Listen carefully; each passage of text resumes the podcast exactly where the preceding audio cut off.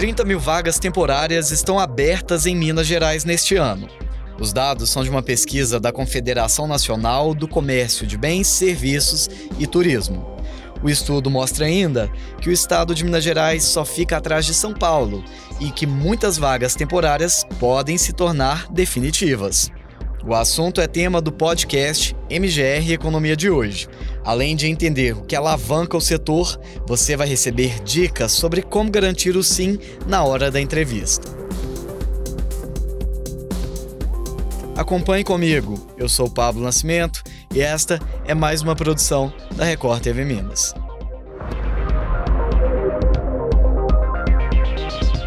Vai me ajudar a entender o assunto de hoje é Salvador Ohana, presidente em exercício do Cindy Lojas, o Sindicato do Comércio Logista de Belo Horizonte e região. Ele também é diretor da FEComércio, Federação do Comércio de Bens e de Serviços de Minas Gerais. Olá, Salvador, seja muito bem-vindo. Muito obrigado. É um prazer estar aqui com você. Eu que agradeço. E para começar a falar, vamos falar de, de um dado animador que a gente tem em relação a empregos no setor. A gente vai fechar o, o ano com dados positivos e promessa de boas contratações, né? Sim. É, esse ano é, nós temos duas pesquisas. Uma pesquisa da CNC, que coloca que em Minas Gerais vamos ter 30 mil empregos temporários.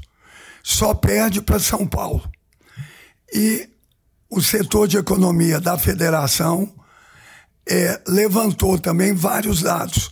Nós vamos ter 50% na área de vestuários e calçados vamos ter 17% em papelaria e outros segmentos. Então, a expectativa é muito boa este ano para que a gente supere o ano passado em termos de quantidade de funcionários temporários. Tem um percentual assim que a gente vai avançar em relação ao último ano? Olha, devemos avançar em torno aí de 3 a 4% em relação ao ano anterior. Uhum. Ainda não sabemos. Mas o importante é que o temporário, que mostra que ele é um bom é, colaborador, ele pode ser contratado em janeiro. Pela pesquisa, 55% desses temporários poderão ser contratados no mês de janeiro.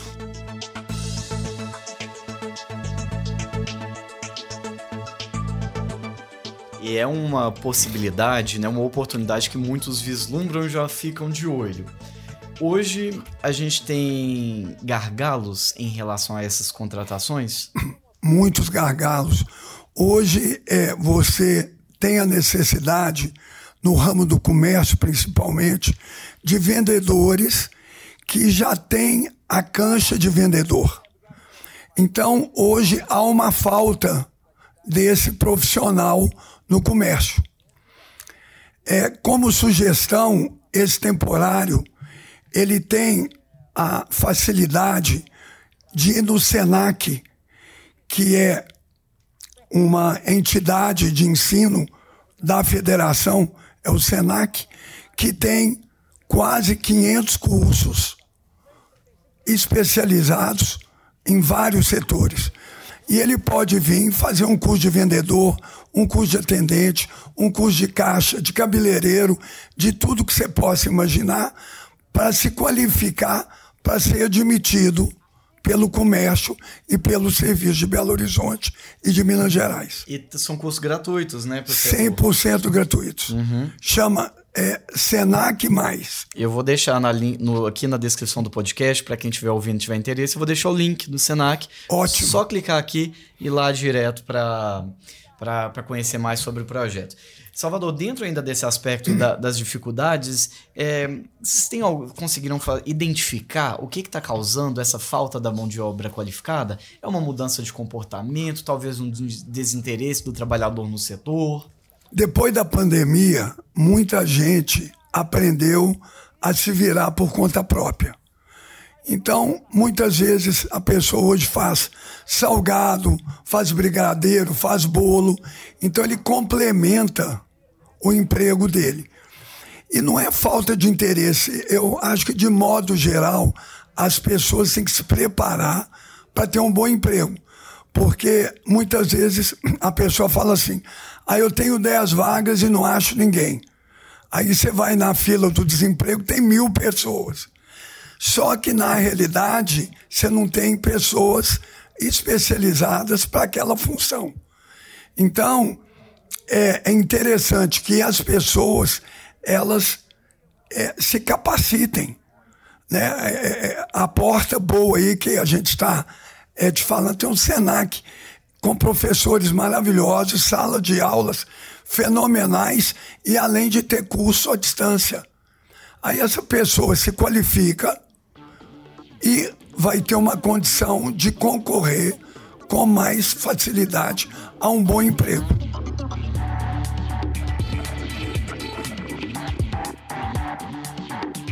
A gente acaba esbarrando em um problema que é estrutural no país, né? Já é de profissionalização, de formação, né? Porque a pessoa, a mão de obra muitas vezes tem, mas qualificada fica defasada, né?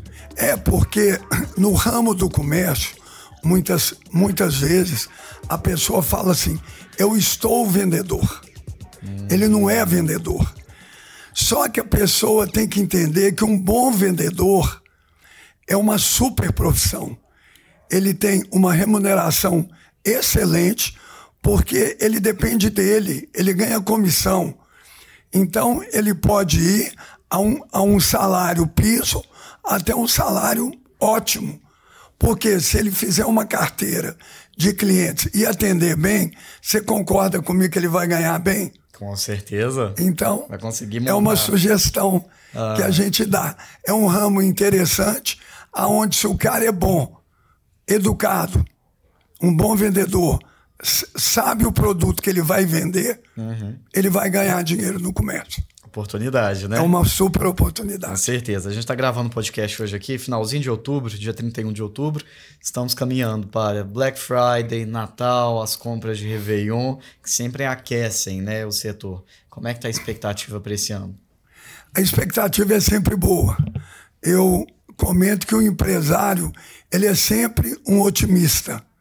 Ele sempre espera que tudo vai acontecer bem. É, dentro das expectativas e das pesquisas, nós estamos com uma esperança muito grande no mês de novembro, o Black Friday e principalmente que vamos ter um ótimo Natal esse ano. A expectativa é muito boa para isso. Tanto é que vamos ter várias contratações de pessoas, funcionários temporários.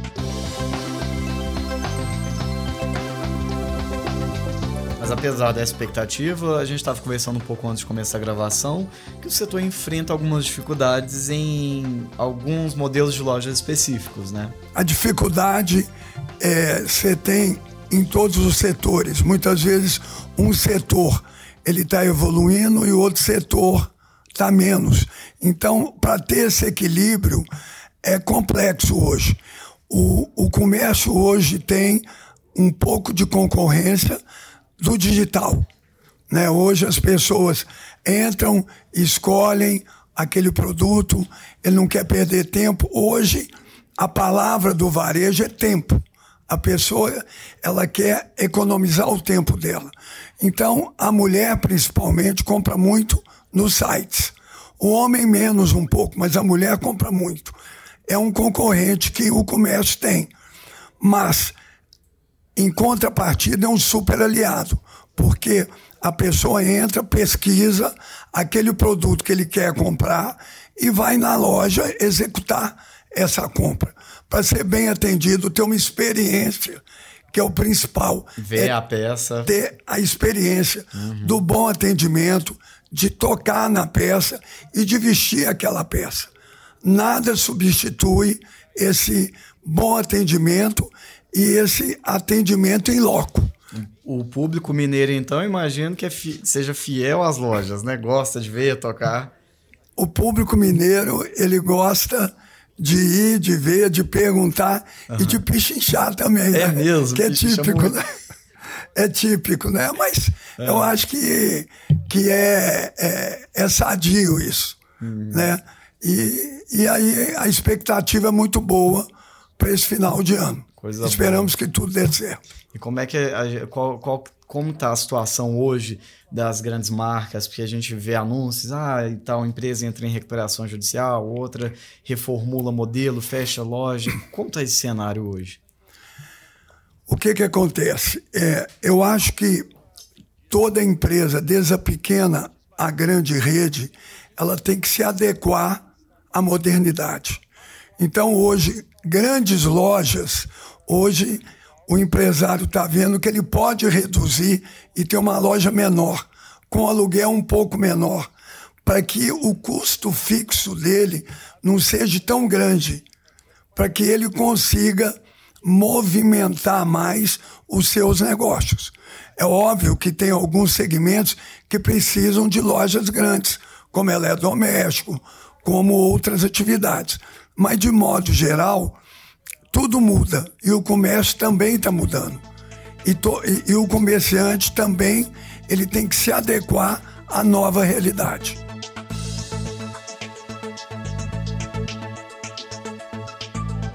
Quando a gente fala em aluguel, um, um segmento que tem muita dificuldade são das lojas que estão dentro dos shoppings, que são valores mais vultuosos. Realmente. O senhor mesmo tem muita experiência no assunto, né?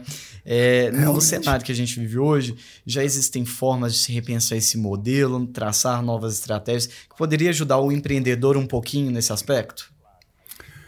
Nós estamos sentindo que o comércio, é, é, vários lojistas estão começando a abrir lojas em ruas, em pequenos shoppings, pequenas galerias, principalmente em alguns bairros. Em Lourdes, no Belvedere, no Funcionários, na Savas, que já é comércio. Está começando a ter uma volta gradativa para o lojista de rua. A rua tem a desvantagem da segurança. O shopping, ele te dá mais segurança, né? porque ele tem é, a segurança, ele fecha o shopping, mas o, a despesa do lojista de shopping é muito grande em relação ao lojista de rua. Mas Aí é de cada segmento que tem que ver qual é o seu foco. Uhum, entendo. Eu brinquei aqui na nossa pergunta anterior que o senhor tem experiência no assunto. Para contextualizar para o nosso ouvinte, o Salvador tem uma rede de lojas né, em BH, está presente nos shoppings com diferentes marcas, tem uma atuação de 40 anos no mercado. Isso. Conta para a gente qual é a principal diferença que o senhor vê lá do início da carreira para a atuação atual. Eu já peguei inflação de 30% ao mês. Ao mês, hein? Ao mês. E na realidade, na época, você fazer estoque era um grande negócio. Você comprava o estoque dia 1 do mês, no dia 30, ele estava mais caro 30%. Então, quem tinha um estoque grande, ele ganhava no preço do estoque. Uhum. Hoje é diferente, você tem que manter o estoque regulado com o seu ponto de equilíbrio. Se você tiver um estoque muito alto, você não, não consegue cumprir com todas as suas obrigações. Então você tem que manter um estoque pertinente ao que você vende. Você tem que ter uma logística muito mais apurada. E antigamente é, você não tinha tanto a mídia digital. Né? A pessoa não tinha onde pesquisar. Uhum. Ele tinha que ir na loja olhar a sua vitrine, uhum. entrar e comprar. Hoje a vitrine é o celular. Ele entra no celular, ele já vê o que, que ele quer, ele escolhe e resolve aonde ele quer comprar. Então a fidelidade daquele cliente diminuiu um pouco. Ele uhum. compra aonde for melhor para ele, aonde o tempo dele seja melhor aproveitado. Ou seja, novos parâmetros de fidelização. Novos parâmetros.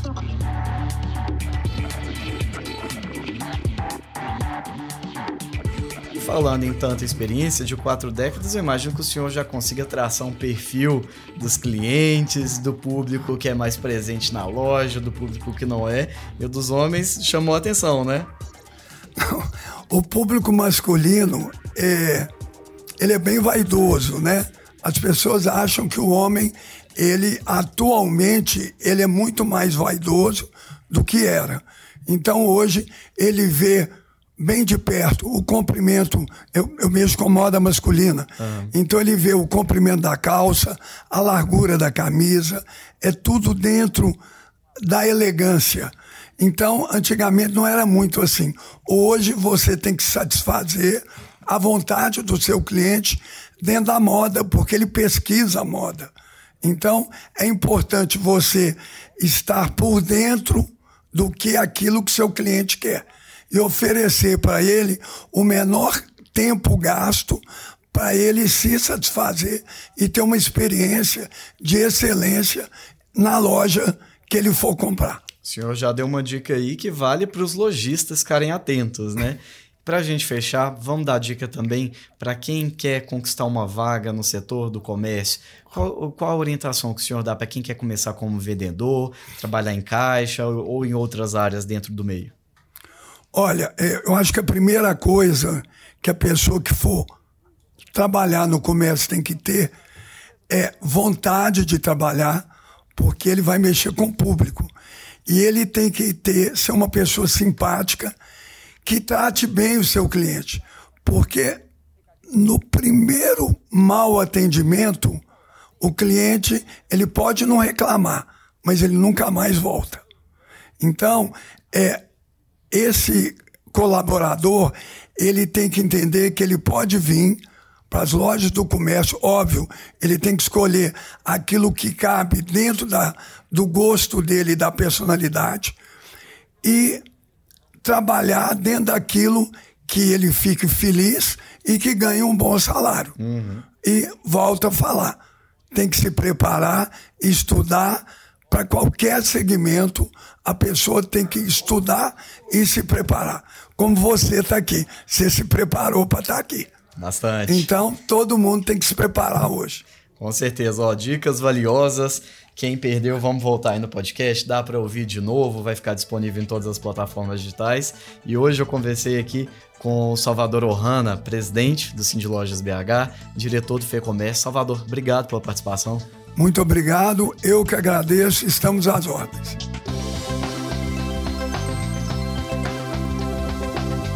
Obrigado também a você que esteve aqui conosco. Na semana que vem tem mais MGR Economia. Na TV é a partir das 5 para as 7 da noite, dentro do MG Record com Lai Renault. E eu, é claro, te espero aqui no podcast com muito mais histórias. Um forte abraço. Este podcast teve produção de Ezequiel Fagundes e Lucas Eugênio. Edição de áudio, Kiko Viveiros. Chefia de redação, Adriana Vigiano e Flávia Martins e Miguel. Direção de jornalismo, Marco Nascimento.